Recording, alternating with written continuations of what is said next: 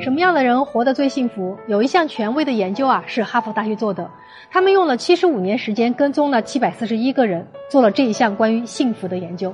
最后结果表明呢，一段和睦的婚姻关系才能让一个人更加快乐幸福。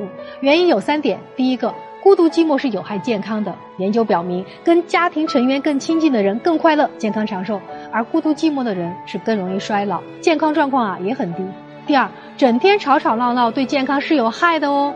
比起成天吵架，没有爱的婚姻对健康的影响或许比离婚还要大。而关系和睦的家庭对于我们的健康是有益的。在研究当中啊，他们发现五十岁对婚姻满意度最高的人，在八十岁的时候身体是最健康，因为平时的坏情绪会把我们的身体搞垮。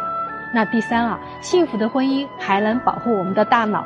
知道对方在关键时刻还能指望得上，夫妻俩呢彼此信任有加，那么你们的记忆力就不会衰退。幸福的婚姻啊，不意味着不拌嘴，而是他们坚信对方还爱着我。那这些拌嘴就是生活的调味剂了。